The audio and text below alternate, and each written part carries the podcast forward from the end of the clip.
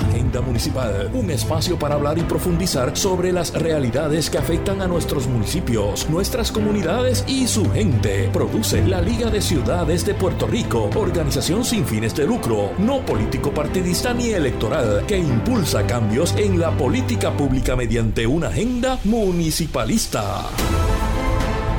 Saludos a todos nuestros amigos Radio Escucha. Mi nombre es Edgar Gómez y están escuchando Agenda Municipal, un programa de radio de la Liga de Ciudades de Puerto Rico, un espacio para hablar, profundizar y sobre todo conocer las realidades que afectan a nuestros municipios, nuestras comunidades y su gente. Eh, mi nombre es Edgar Gómez, como dije al principio, soy el director de operaciones de la Liga de Ciudades de Puerto Rico, una organización sin fines de lucro, no político partidista ni electoral, pero política, porque impulsamos cambios en las políticas públicas mediante una agenda municipalista. Este espacio lo hemos creado para comunicar nuestras agendas, pero sobre todo las realidades de los municipios sin los cuales, sin los municipios, no existiría el ente de gobierno más cercano a la comunidad y el principal proveedor de servicios esenciales en el país. A todos aquellos que nos están sintonizando y escuchando por Radio Isla 1320 y Borinquen Radio 680, pueden conocer más de la Liga de Ciudades en www.ligadeciudadespr.com en donde van a poder eh, encontrar investigaciones que hemos hecho sobre el valor y la importancia de los municipios en el país. Eh, van a poder encontrar todos los episodios de nuestro programa de radio y van eh, y adicional van a poder entrar a nuestras redes sociales que se que son Liga de Ciudades PR en Facebook, Liga de Ciudades en Instagram y también Liga de Ciudades Puerto Rico en X. Así que, damas y caballeros, todas las personas que, nos están escuchando, los invitamos a que nos sigan en las redes sociales y muy importante, eh, queremos recordar que, estuvimos, que estuvo pasando la semana pasada, porque este programa de radio eh, semanalmente busca educar y hacer que nuestros eh, compañeros, que, que los ciudadanos conozcan sobre eh, la importancia de los municipios y las ciudades en el país. Así que la semana pasada estuvo con nosotros el alcalde de Olmigueros y el alcalde de Las Marías. Ambos de ellos estuvieron hablando sobre la importancia de los municipios eh, y específicamente eh, sobre el proceso de manejo de desperdicios sólidos. En los municipios tenemos una gran tenemos tienen una problemática, ¿no? De cómo hacen ese manejo de desperdicios sólidos, porque en Puerto Rico ya apenas quedan vertederos. Y recordemos que uno de los eh, servicios esenciales que tienen los municipios son precisamente el recogido de basura. ¿Por qué? Porque este es un servicio esencial que le da, que, que los municipios dan para no, solamente que vayan eh, y recojan la basura de su casa, pero es también un tema de salud, ¿verdad? Un tema de salud urgente. Y este proceso de desperdicio sólido los municipios se están quedando cada vez con menos opciones para hacer el manejo y la disposición final de estos desperdicios. Así que el alcalde Pedro García y Edwin Soto estuvieron hablando y discutiendo la importancia de esta situación adicional a esto, fue un programa del oeste, ¿no? Teníamos a Pedro García eh, de Hormigueros y de Las Marías y nos estaban hablando de la situación eh, que estaban enfrentando eh, con el manejo de las carreteras. ¿Por qué? Porque las carreteras, a pesar de que son estatales, no el mantenimiento lo dan los municipios, ¿verdad? Así que este es un, proceso que no solo ocurre en Las Marías y en Hormiguero, eh, eh, efectivamente, es un proceso que ocurre en todo el país, donde los municipios asumen una responsabilidad sin la delegación eh, de fondos necesariamente. Así que esto es parte de lo que nosotros en la Liga de Ciudades promovemos como una agenda municipalista, ¿verdad? Y, es parte de estas políticas públicas a las que nosotros estamos invitando a la gente a estar consciente, ¿verdad? Los municipios asumen tareas y responsabilidades que no les corresponden o para las cuales no tienen los recursos fiscales, por lo cual esto impide que los municipios puedan darle otros servicios. Y, es muy importante para nosotros que entendamos eh, que el gobierno central recibe, de cada dólar que el gobierno central hace una captación a través de algún tipo de impuesto, solo en, promedio, solo el 16% eh, va a poder, eh, va directamente a lo que son los municipios. Así que de cada dólar que usted paga en IBU, de cada dólar que usted paga en, eh, los diferentes impuestos, solo un 16% va al municipio. Y con ese 16% los municipios tienen que atender las responsabilidades municipales, pero también tienen que atender las responsabilidades eh, de eh, que el gobierno estatal no asume, ¿verdad? Como lo son las como son el mantenimiento de carreteras, que fue parte de lo que estuvo estuvieron hablando los alcaldes la semana pasada. Y es bien importante porque siempre vemos que hay un ataque constante a la importancia de los municipios, ¿verdad? Y ese ataque constante eh, implica que los municipios no están, eh, no, tienen los recursos, ¿verdad? Y hay un proceso de, o hay, un intento de restarle y quitarle eh, más dinero y más recursos a los municipios que tienen para proveer esos servicios. Uno de los, y un, y un ejemplo craso que estábamos viendo era el deseo de eliminar el, impuesto al inventario que la propuso la Junta de Supervisión Fiscal. Este impuesto al inventario eh, estaría quitándole a los municipios millones de dólares para poder eh, con los que pudiesen eh, con los que tendrían que operar, ¿verdad? Así que esto es parte, parte de la situación que los municipios están enfrentando en el país ahora mismo. Y bueno, y esto fue parte de lo que estuvimos hablando la semana pasada en eh, nuestro programa de Agenda Municipal. Bueno, Cristian, creo que estamos enfrentando unos problemitas técnicos. No sé si podemos ir a pausa en lo que entonces eh, retomamos y en breve regresamos con ustedes al programa Agenda Municipal, un programa de la Liga de Ciudades de Puerto Rico, donde nos encargamos de comunicar y atender las eh, y comunicar las necesidades de, de los municipios eh, en la isla. Si usted quiere tener más información, puede visitar www.ligadeciudadespr.com. Y bueno, me dicen que se resolvió y tenemos en línea a eh, tenemos en línea a Iyaris Ríos. Iyaris Ríos es economista y presidente de la Junta de Directores de la Asociación de Economistas de Puerto Rico. Eh, Iyari, ¿cómo estás? Saludos, saludos, Edgar, ¿cómo estás? Gracias por la invitación y un saludo a toda la audiencia de, el programa de la Liga de Ciudades de Puerto Rico. Muchas gracias, Iyari, a ti por estar con nosotros. Eh, Iyari, ya tú, ya tú has estado eh, con nosotros anteriormente en el programa, pero creo que vienes hoy con una noticia muy, muy importante, ¿verdad? Y es que la Asociación de Economistas de Puerto Rico cumple 40 años. Están de cumpleaños, ¿no? Sí, sí, la, la Asociación de Economistas de Puerto Rico se fundó en el año 1983, así que actualmente estamos cumpliendo 40 años. Eh, y estamos en la Semana del Economista. El Departamento de Estado ha realizado una proclama este, señalando esta semana como la Semana del Economista. Y para celebrar esos dos eventos, pues eh, estamos celebrando eh, la Asamblea Anual de la Asociación de Economistas este próximo viernes 27 de octubre, desde las 8 de la mañana en la Liga de Cooperativas de Puerto Rico. así que nosotros estamos muy contentos, ¿verdad?, de llevar a cabo esta actividad. El tema de la Asamblea eh, me parece que es uno muy pertinente eh, eh, para lo que está ocurriendo en Puerto Rico actualmente, ¿verdad? Y se titula, el tema va a ser Economía y Género, promoviendo la equidad. así que estamos muy, muy contentos con esa, con esa actividad. Oye, definitivamente es súper pertinente este tema y para aquellos radioescuchas que nos están sintonizando, eh, ¿nos puedes hablar y, eh, explicar qué es la Asociación de Economistas y cuáles son algunas de las funciones eh, que hace este cuerpo? Sí, la Asociación de Economistas es una organización profesional que agrupa a los economistas del, del país y entre su membresía, además de economistas de formación, también tenemos estudiantes de la disciplina de la economía eh, como parte como parte de la, de la agrupación.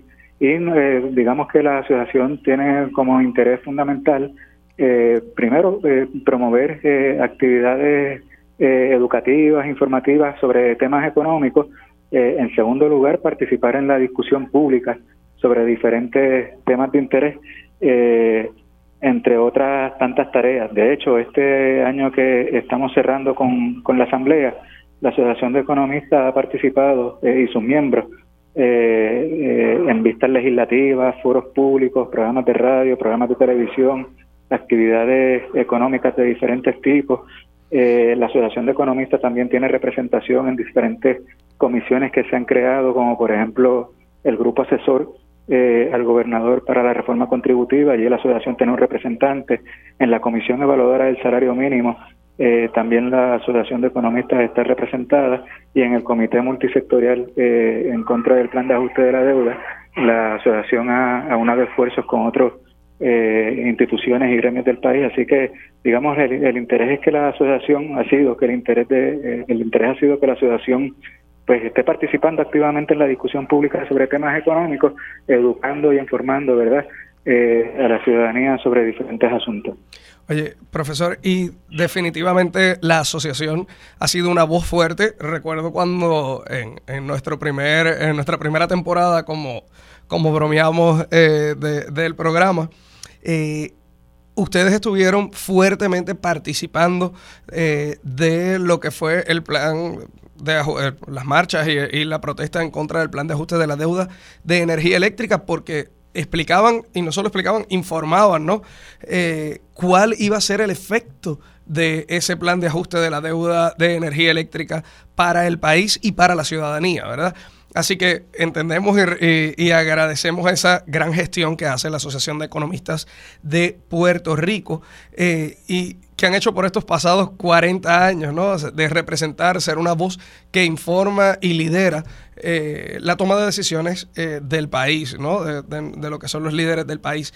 Y una pregunta que, que le queremos hacer es, a quién le dedican esta asamblea, porque son 40 años, así que esto no es, esto no es cualquier cosa, ¿verdad? Así que ¿a quién se le está dedicando esta asamblea anual? Pues mira, eh, esta asamblea se le está dedicando a la doctora Maribela Ponte García, que es una distinguida profesora de la Escuela Graduada de Administración de Empresas eh, e investigadora del Centro de Investigaciones Sociales de la Universidad de Puerto Rico, eh, recinto de Río Piedra. Y es, la primera vez que se dedica a la Asamblea de la Asociación de Economistas a una mujer economista. Eh, y queremos reconocer de esa manera, ¿verdad? Además de la labor de la doctora Maribela Ponte García, eh, a las mujeres economistas que han hecho grandes aportaciones al país y darle un reconocimiento que aunque tardío es, merecido. De hecho, como, como parte de los trabajos de la Asamblea se va a estar presentando también eh, un libro que se titula Economía post-desastre y Desarrollo, Voces de Mujeres Economistas de Puerto Rico, que fue publicado por el Consejo Latinoamericano de Ciencias Sociales, la CLACSO, eh, con el auspicio de la Asociación de Economistas y la Universidad de, eh, Puerto Rico y en ese libro eh, hay sobre 15 artículos de 15 mujeres economistas del país que abordan diferentes temas como la economía post-desastre y el desarrollo económico y es el primer libro de esa que se publica de esa naturaleza, ¿verdad? Reconociendo la labor de, la, de las mujeres economistas de Puerto Rico.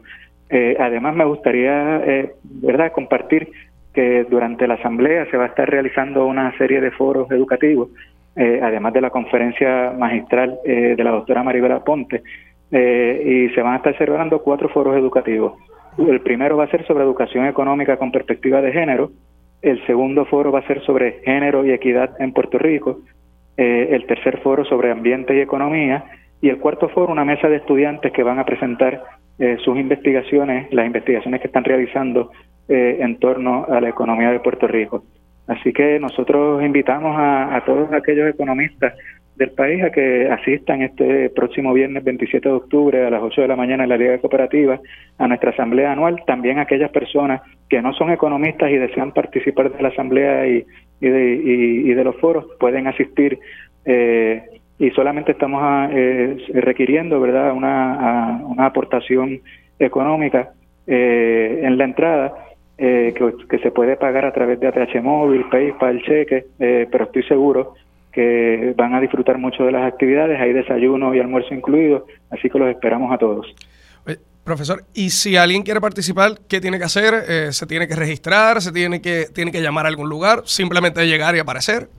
Puede entrar a la página web de la Asociación de Economistas. allí va a encontrar un, una sección donde puede eh, realizar el, la aportación económica correspondiente o simplemente llegar a la Liga de Cooperativas eh, que está ubicada en Río Piedra eh, el próximo viernes 27 de octubre a las 8 de la mañana y allí se registra, realiza la aportación económica y entonces puede participar de todos los trabajos de la, de la, que están coordinados para la Asamblea.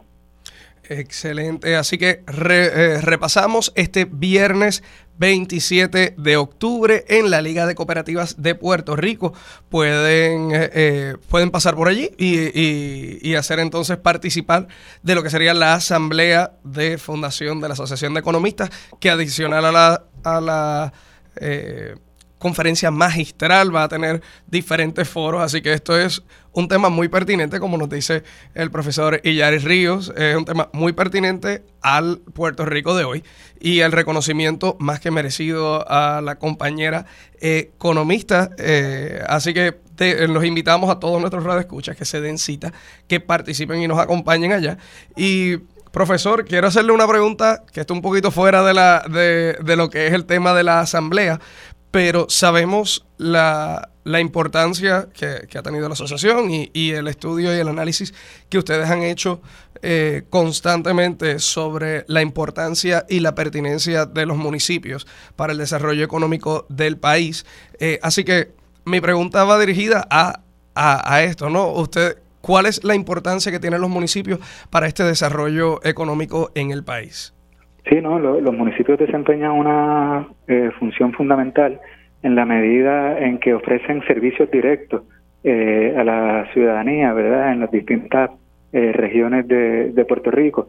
y hemos visto esa importancia que tienen los municipios, particularmente en momentos de crisis como la que nosotros nos encontramos, ¿verdad? Que cuando hay una, surgen unas necesidades apremiantes, el municipio se encuentra eh, disponible para poder este, atender esa, esas necesidades. Así que desde esa perspectiva, eh, cualquier programa de desarrollo económico que se elabore para el país, que de hecho es una discusión eh, que me parece que debe acentuarse todavía más, tiene que tener como un eje fundamental la labor que realizan los municipios eh, desde eh, en, su, en sus servicios a la, a la ciudadanía y como motor económico de, de las regiones, ¿verdad? Porque hablamos a veces de, de, la importancia de los municipios en términos económicos, eh, pero usualmente pues la ciudadanía piensa en municipios grandes como San Juan, Mayagüez, eh, Ponce, etcétera, pero eh, sobre todo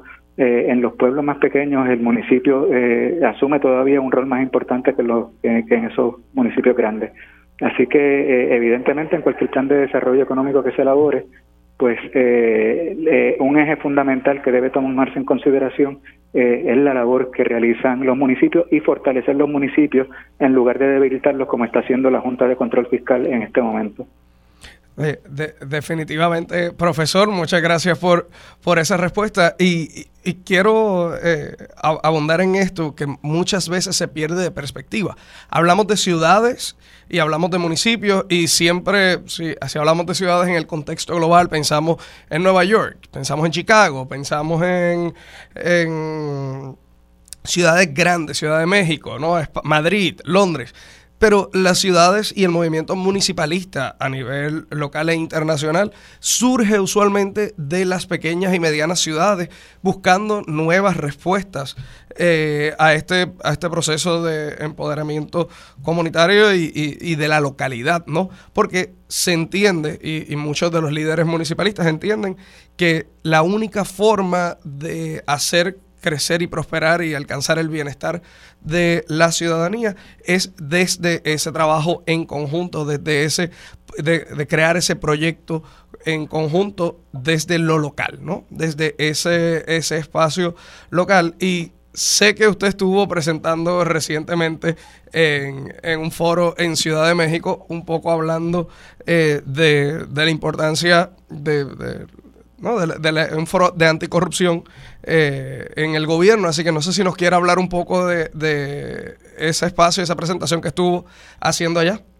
Sí, por supuesto. Era un foro que se organizó eh, sobre eh, el, estudio de la corrupción en, en las Américas. y había participantes de América del Norte, América Central, América del Sur, y era bueno la primera ocasión eh, en lo que sea en los tiempos que se celebraba ese foro creo que era la sexta o séptima edición eh, que había participación del Caribe y específicamente de, Puerto Rico. Eh, fue un espacio muy interesante porque a través de la participación en esas conferencias observamos que las prácticas que se observan en Puerto Rico pues no son únicas verdad que sino en otros en otros países en otras en otras jurisdicciones observamos eh, prácticas eh, similares.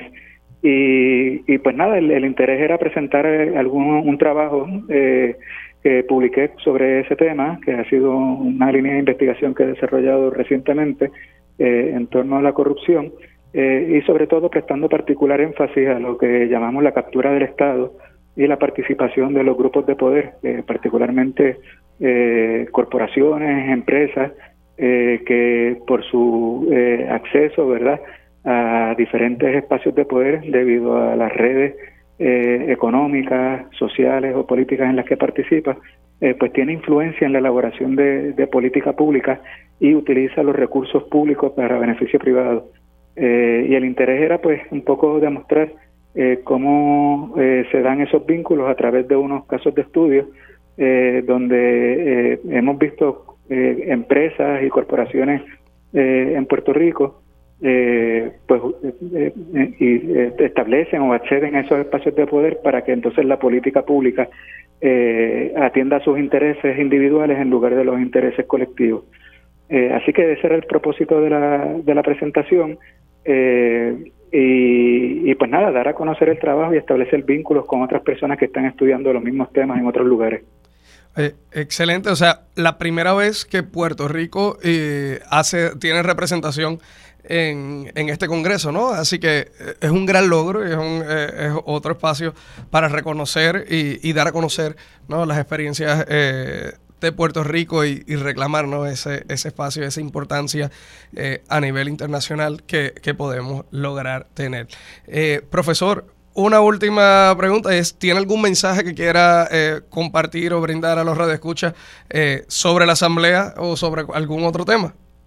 Eh, bueno, a, todos aquellos colegas economistas eh, del país que se den, o sea, que hagan acto de presencia en la asamblea anual, va a ser una asamblea súper interesante con un tema sumamente vigente. De hecho, el Premio Nobel de Economía para este año se le otorgó eh, a una mujer precisamente por, su trabajo de investigación y estudio con respecto a, la participación de la mujer y la, y la, y las brechas que existen en el mercado eh, laboral. Así que es un tema que se está discutiendo a nivel internacional y que eh, desde la Asociación de Economistas queremos prestarle también énfasis a nivel nacional. Así que la invitación es a eh, a todos los economistas y personas interesadas en, esos temas, pues que asistan a la asamblea y participen, que la vamos a pasar muy bien.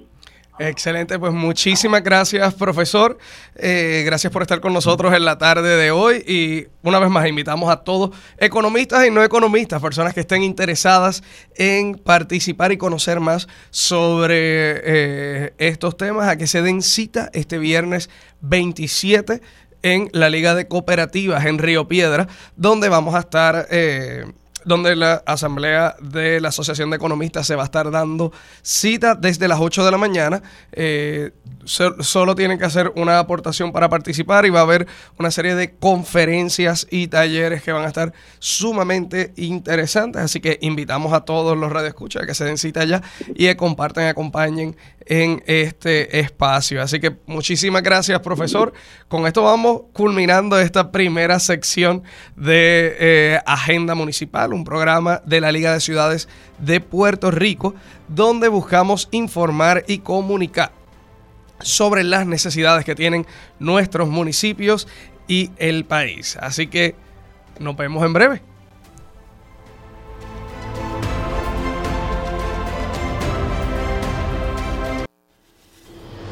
Municipal, un espacio para hablar y profundizar sobre las realidades que afectan a nuestros municipios, nuestras comunidades y su gente. Produce la Liga de Ciudades de Puerto Rico, organización sin fines de lucro, no político partidista ni electoral, que impulsa cambios en la política pública mediante una agenda municipalista.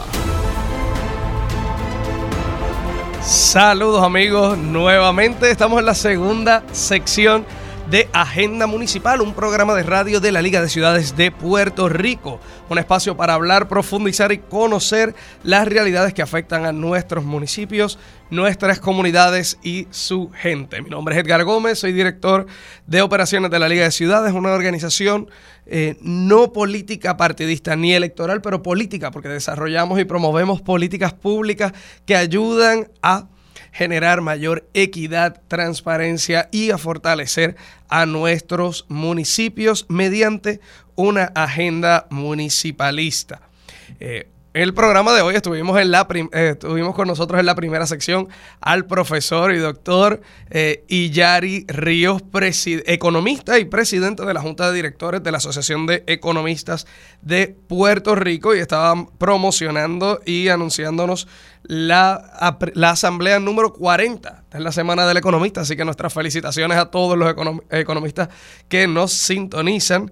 Y estábamos escuchando eh, que este viernes van va a tener lugar la asamblea número 40, así que invitamos a todos nuestros radioescuchas a darse cita en la Liga de, Liga de Cooperativas de Puerto Rico donde eh, van a estar teniendo la asamblea y va a haber una conferencia magistral hablando sobre lo que es la economía del desastre. Así que los invitamos a que participen y estén con, nosotros allá y bueno, y con la Asociación de Economistas en particular. Y adicional, eh, nos estuvo hablando de un foro eh, de anticorrupción que es la primera vez que Puerto Rico participa y fue invitado el profesor Illari Río eh, a estar presentándonos sobre esas dinámicas eh, en donde la, corrupción, ¿no? Eh, en palabras de, de otros comentaristas, los amigos de lo ajeno se se entran y se adentran en las dinámicas de la política pública, ¿verdad? Así que para nosotros nuestras felicitaciones y eh, nuestro agradecimiento al profesor por estar con nosotros en la tarde de hoy. Y bueno, en esta segunda sección vamos a tener un programa, eh, vamos a tener eh, a una invitada muy especial que es y, y, muy importante porque es la gerente del Laboratorio de Movilidad Económica de Puerto Rico del IDJ. Así que Liana Carrasquillo Vázquez, que está, va a estar en breve conectándose con nosotros, pero era, y, la hemos invitado porque entendíamos, ¿no? Que, que, era pertinente en esta semana del economista traer eh, a Liana Carrasquillo Vázquez. Está con nosotros ya, así que buenas tardes, Liana, ¿cómo estás? Muy bien, muy bien. Buenas tardes. Disculpen los problemas técnicos. No hay problema. Eso, eso es parte de estar haciendo un programa en vivo. Eh, así que agradecidos de que, está con de que estás con nosotros en la tarde de hoy, Liana. Y bueno, ya un poco eh, dije cuál era tu título, gerente del Laboratorio de Movilidad Económica de Puerto Rico del IDJ. Y la pregunta obligada es, ¿qué es el Laboratorio de Movilidad Económica, Liana? Qué bueno que me hacen esa pregunta. No sabes cuánto me han hecho esa pregunta y siempre me encanta contestarla. Mira, El Laboratorio de Movilidad Económica es una iniciativa que comenzamos hace dos años. El IEJ tiene un, historial de 10 años en lo que es la investigación, la abogacía y la movilización sobre eh, erradicación de pobreza infantil en Puerto Rico. Y luego de verdad estos años de investigación entendíamos que hacía falta un espacio donde pudiésemos investigar cuáles eran esas políticas públicas y esas prácticas que en efecto tenían la capacidad de lograr la movilidad económica de las familias en Puerto Rico. Así que entendíamos que este espacio era un espacio necesario para experimentar, investigar y poder entonces demostrar a través de los datos estas políticas públicas que en efecto tienen esa capacidad de sacar a las familias de, la pobreza y poder tener, ¿verdad?, una sustentabilidad económica a través del tiempo, ¿no? Así que en, en, en los pasados dos años, pues hemos estado más que nada enfocados en lo que son los modelos bigeneracionales o también los modelos de dos generaciones o los modelos multigeneracionales, acercamientos a toda la familia, tienen muchos nombres, ¿verdad?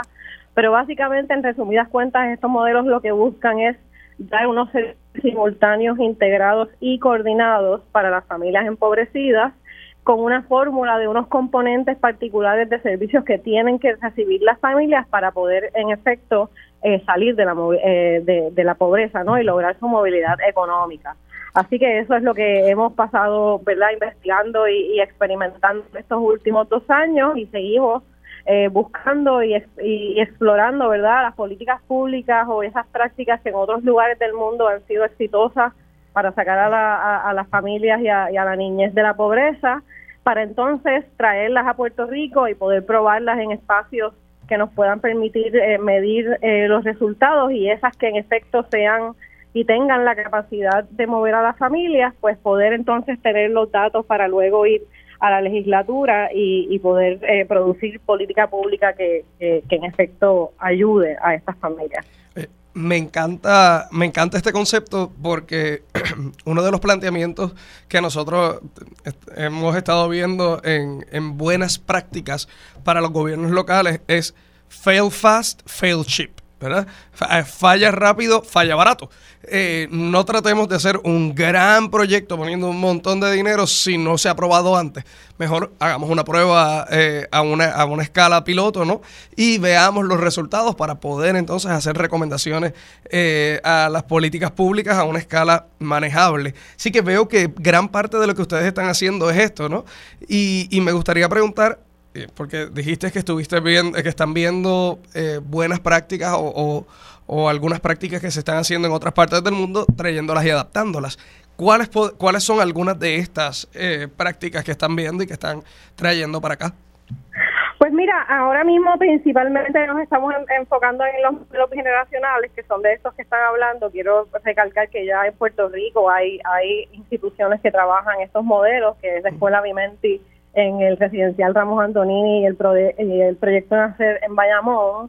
Y eh, estas instituciones que trabajan este modelo tienen resultados positivos y han demostrado verdad la capacidad de, lograr la movilidad económica de las familias. Y nosotros verdad eh, y nosotros en el laboratorio de movilidad económica lo que queremos es entonces es este este modelo hacer unos pilotos a través del archipiélago para poder entonces demostrar que estos eh, modelos tienen la capacidad de atender las necesidades de las familias independientemente de donde se encuentren en el archipiélago, ¿no? Porque sabemos que San Juan no es lo mismo que Mayagüez, no es lo mismo que Adjuntas, no es lo mismo que Vieques. Así que queremos, pues obviamente, asegurarnos de que tienen esta capacidad y entonces poder, ¿verdad?, eh, eh, hablar con la legislatura y entonces decir, mira, ya, ya hemos demostrado que no simplemente en San Juan o en Bayamón estos modelos tienen la capacidad de, lograr la movilidad económica y la sustentabilidad económica de las familias, sino que en efecto tienen la capacidad de hacerlo ah, independientemente, ¿verdad?, de las situaciones de las familias. No siempre las familias tienen situaciones particulares, hay unos, unos unas problemáticas, ¿verdad?, que son comunes, pero siempre hay que ver los casos de cada una de las familias porque todas las familias tienen una necesidad particular. Así que esa es una de las iniciativas principales con las que estamos trabajando ahora estamos trabajando con el Departamento de Educación, estamos trabajando con familias y esperamos, ¿verdad?, ya para el próximo año poder eh, empezar a implementar y empezar a medir, que es nuestro propósito principal, ¿no? Poder medir, utilizar datos, eh, como, como tú muy bien dices, nosotros estamos este, utilizando políticas y impulsando políticas que son basadas en evidencia y por eso queremos poder crear la evidencia para entonces dar unas herramientas que sean efectivas al gobierno, ¿verdad? Y a la legislatura para para poder eh, ya atacar esta problemática que, llevamos más de dos décadas con más de la mitad de nuestra población de niños y niñas y jóvenes en, en, en, pobreza, ¿no? Que es alarmante y ya eh, yo creo que el IDJ ese es pues, nuestro propósito principal, el decir basta ya, si no es ahora cuándo, ¿verdad? Hace unos años tuvimos esta campaña de decir si no es ahora cuándo, seguimos viendo los datos, viendo los datos, viendo los datos, pero ya queremos entonces accionar sobre esos datos y y poder buscar efectividad para, para las familias y, y, la desigualdad social. Y, y, nos estabas hablando que, que ya están comenzando con este proceso de eh, recuperar los, eh, de recopilar los datos, pero eh, ¿cuál es el time frame? ¿no? O sea, ¿cuánto tiempo ustedes esperan que este proceso eh, de recopilar datos y, generarlos o convertirlos en, unas recomendaciones de política pública tome? ¿Cuáles, eh, ¿cuáles son esos, esos resultados finales? Bueno, este, tenemos que recordar, ¿verdad?, que, que, las, los experimentos sociales no son igual que los experimentos naturales, ¿no? En nuestros experimentos llevan tiempo. Nosotros tenemos que, este, obviamente, estas familias, nosotros lo que pretendemos es principalmente que muchas de ellas, pues, puedan acceder a estudios postsecundarios y esto, pues, no, no pasa de la noche a la mañana, pero en, en efecto te puedo decir que nosotros esperamos poder tener la capacidad de en tres años tener unos datos que sean lo suficientemente sólidos como para poder entonces ir a la legislatura y, y, y probar y verdad y, probar nuestro caso de que de que esto es una política que se tiene que mover. De igual forma te digo que en el proceso verdad en el proceso de implementación hay muchas cosas que se miden, ¿no? Y entre ellas pues está el desempeño de, las de las agencias que utilizan estos servicios, cómo es la compartición de datos entre las agencias o entre las organizaciones sin fines de lucro. Y eso son, ¿verdad?, pequeñas políticas públicas y pequeñas prácticas que en efecto nos pueden demostrar antes de estos tres años que son efectivas y que se pueden eh, mover, ¿no? Pero a nivel macro, como, como, como un sistema de servicios, nosotros lo que estamos es este, abogando más que nada que los sistemas de servicios, todas las eh, agencias públicas que prestan servicios a nuestras familias de interés, ¿verdad? Que son las familias empobrecidas, utilicen el modelo bigeneracional como su forma de, prestar servicios. Eh, eh, eso está excelente y una de las cosas que me, llama la atención y, valida nuevamente, ¿no? Es que lo bueno toma tiempo, ¿no? Y, esto, el país es, un plato que se cocina a fuego lento, eh, definitivamente, y, esa movilidad eh, social y esa movilidad económica que eh, principalmente que estamos buscando no va a ocurrir del día de, de un día para otro. Y, creo que no, nos ponen a reflexionar en la semana del economista. Usualmente dicen, pero es que los economistas bregan con muchos números y, y, ponen ahí eh, lo que dan son unos estudios que nadie puede leer ni entender, pero es que realmente hacen un ejercicio de mirar hacia atrás y, promover y, y, escribirnos, hacer una reflexión hacia el país que queremos, eh, que queremos construir y este laboratorio de movilidad económica de Puerto Rico creo que está siendo muy atinado en, en a fuego lento, no poco a poco y haciendo esa investigación de, a largo plazo, ver cuál, cuál puede ser una de las rutas y políticas públicas que van a mejorar al país, pero sin, eh, sin perder de perspectiva que no tenemos que esperar los tres años para ir eh, viendo recomendaciones ¿no? Eh, que, que, pueden ayudarnos a mejorar procesos o conexiones entre, entre organizaciones, ¿verdad? Así que, Liana, ¿hay algo más que nos quiera resaltar de lo que es el laboratorio eh, de movilidad económica? Bueno, este, el laboratorio de movilidad económica eh, está creciendo, ¿verdad? Nosotros estamos comprometidos y comprometidas a, poder ya eh, traer soluciones sistémicas para, para erradicar la pobreza.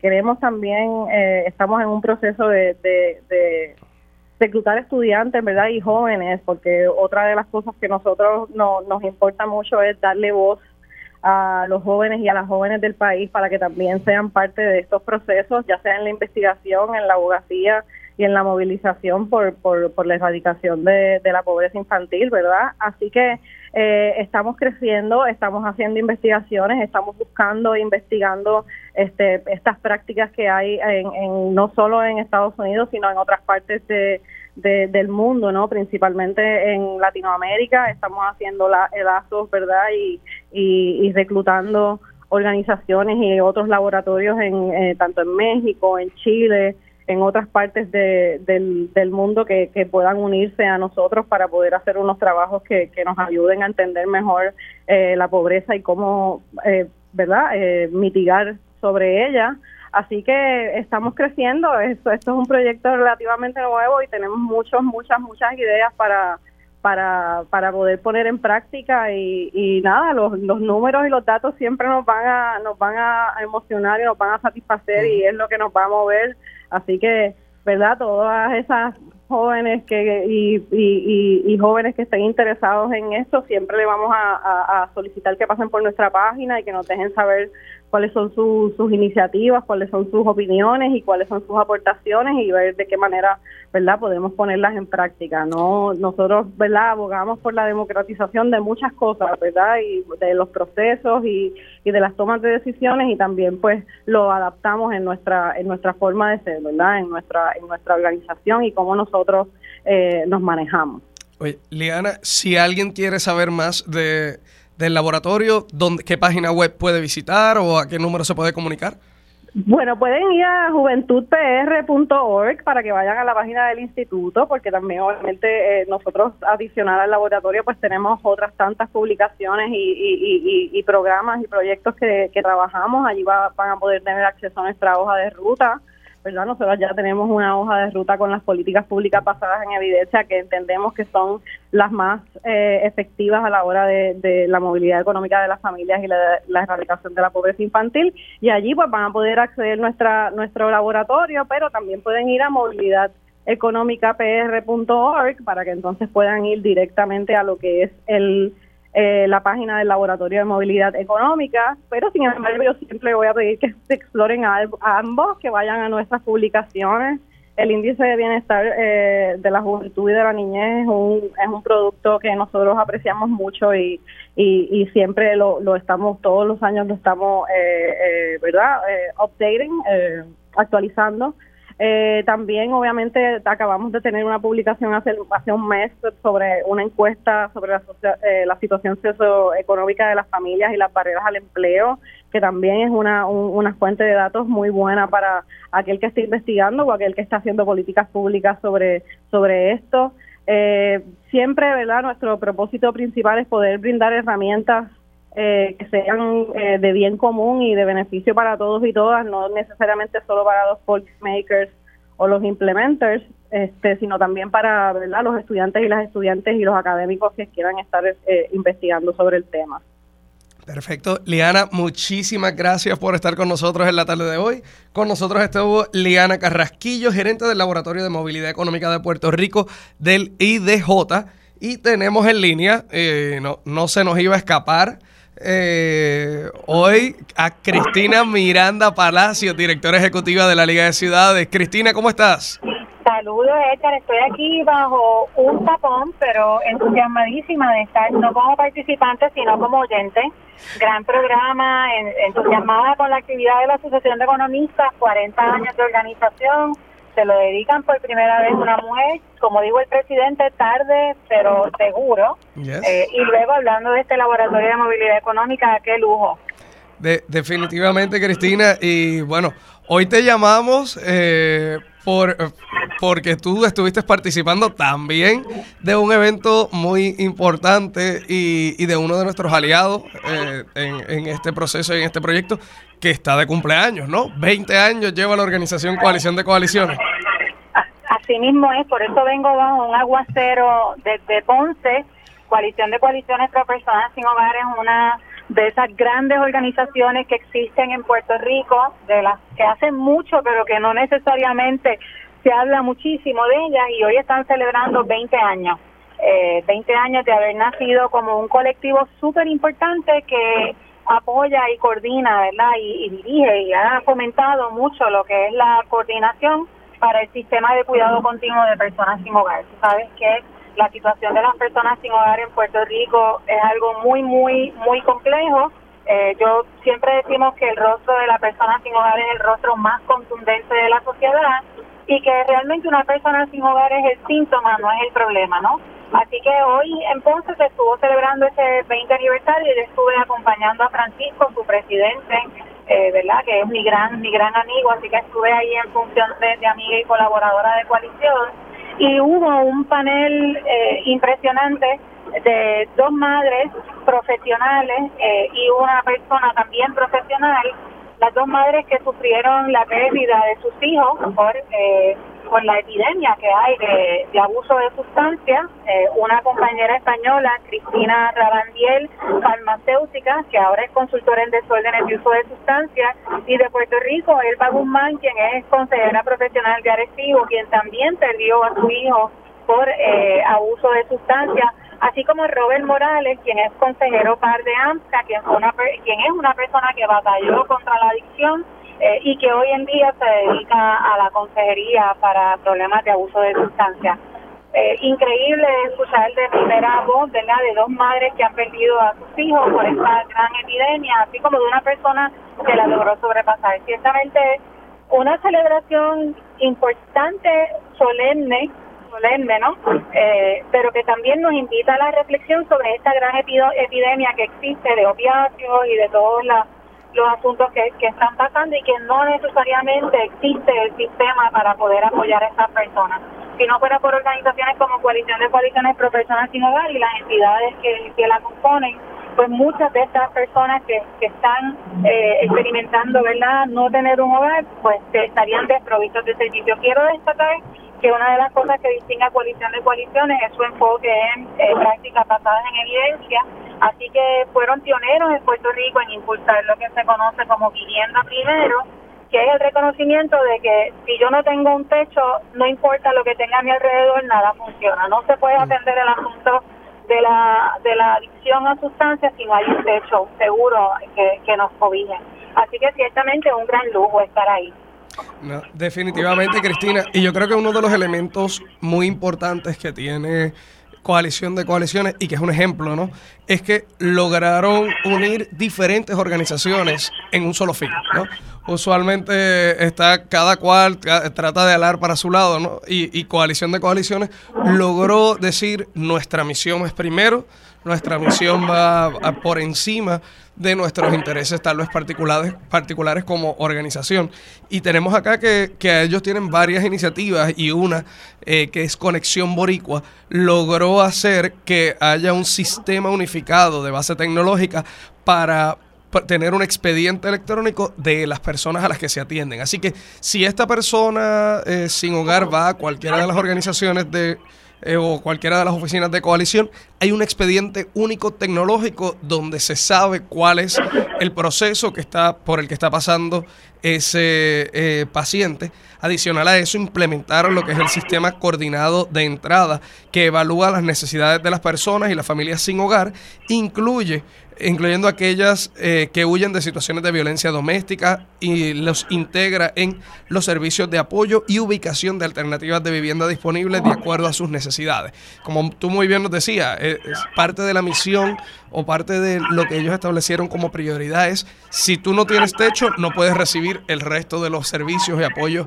que, que necesitas porque no tienes, ¿verdad? No, no sales de la condición esencial eh, que, que, te impide tener esta movilidad, que es que no tienes techo, ¿verdad? Que estás desprovisto de techo. Sí, así mismo es. Y ellos, además de correr el, el HMIS, ¿verdad? Que es el sistema de, de datos que menciona, eh, el asunto del sistema de cuidado eh, continuo, importante porque en un sistema que atienda a personas sin hogar, la expectativa y lo necesario es tener muchas, muchas puertas de entrada al sistema ¿verdad? En el sentido de que puedo entrar por abuso de sustancias, puedo entrar por un asunto de salud mental, puedo entrar al sistema por un asunto de, de, de comorbilidad, ¿verdad? De asuntos combinados. Puedo ser una persona sin hogar que tenga un problema de, de sustancias, que tenga un problema de salud mental. Pero además de todas esas grandes iniciativas que, que Francisco lleva liderando con su destacado equipo de trabajo por los pasados 20 años, tienen la clínica de buprenorfina más grande en Puerto Rico, completamente self-sustain, ¿verdad? Eh, así que es un modelo de servicios para trabajar con asuntos de adicción desde la buprenorfina, eh, ¿verdad? sabemos que en Puerto Rico antes lo que había era metadona, que eso no necesariamente funciona para todo, como se sabe, así que Coalición de Coaliciones, eh, como bien mencionaste, es una organización que reúne a diferentes grupos porque lo que necesita una persona sin hogar para poder eh, estabilizar en su vida es un sistema de apoyo continuo. Y eso es lo que hace Coalición de Coaliciones. Yo me siento muy honrada de mi colaboración con Coalición de Coaliciones por los pasados 20 años eh, y con la amistad con Francisco. Idealmente invito a aquellas personas que no conocen de coalición de sobre Coalición de Coaliciones que lo busquen coaliciones.org para que conozcan más acerca de esta gran organización que lleva 20 años aunando esfuerzos para atender a la población de personas sin hogar en Puerto Rico que sufre además de todo el desastre sistémico que hay y el estigma de la población, ¿verdad? Que ve a una persona sin hogar en la calle y muchas veces lo que interesa es el juicio de cómo llegó ahí, por qué llegó ahí, sin saber que cada uno de nosotros, por cualquier imprevisto de la vida, podríamos terminar en una situación eh, de sin hogarismo. Así que mi invitación es a que conozcan más acerca de Coalición de Coaliciones en coaliciondecoaliciones.org, que se unan a los esfuerzos y que les y que les feliciten por esos 20 años de gran labor. Gracias, Cristina. Eh, bueno, con nosotros estuvo Cristina Miranda Palacio, director, eh, directora ejecutiva de la Liga de Ciudades de Puerto Rico, quien hoy estaba apoyando y representando a nuestros aliados de Coalición de Coaliciones que están celebrando sus 20 años dando servicios en Puerto Rico. Y muy, como muy bien dice Cristina, si usted tiene a alguien o conoce a alguien que está eh, sufriendo de sin hogarismo, ¿no? De no tener hogar, de estar en la calle. Por favor, busque ayuda y puede, puede buscar coalición de coaliciones.org, coalición de o llamar al 787 848 3073 787 848 3073 para buscar más información y el apoyo necesario. Bueno, damas y caballeros, esto ha sido Agenda Municipal, un programa de la Liga de Ciudades de Puerto Rico eh, para dar a conocer la importancia de los municipios y la importancia de la agenda municipalista que promovemos. Para más información puede visitar www.ligadeciudadespr.com o también nuestros, eh, nuestras redes sociales, Instagram y Twitter, como arroba Liga de Ciudades PR y Liga de Ciudades de Puerto Rico en Facebook y entrar a nuestro YouTube, buscarnos como Liga de Ciudades de Puerto Rico y van a encontrar todos nuestros adiestramientos del ICAMU. Espero que tengan un extraordinario día y llévatelo, Cristian.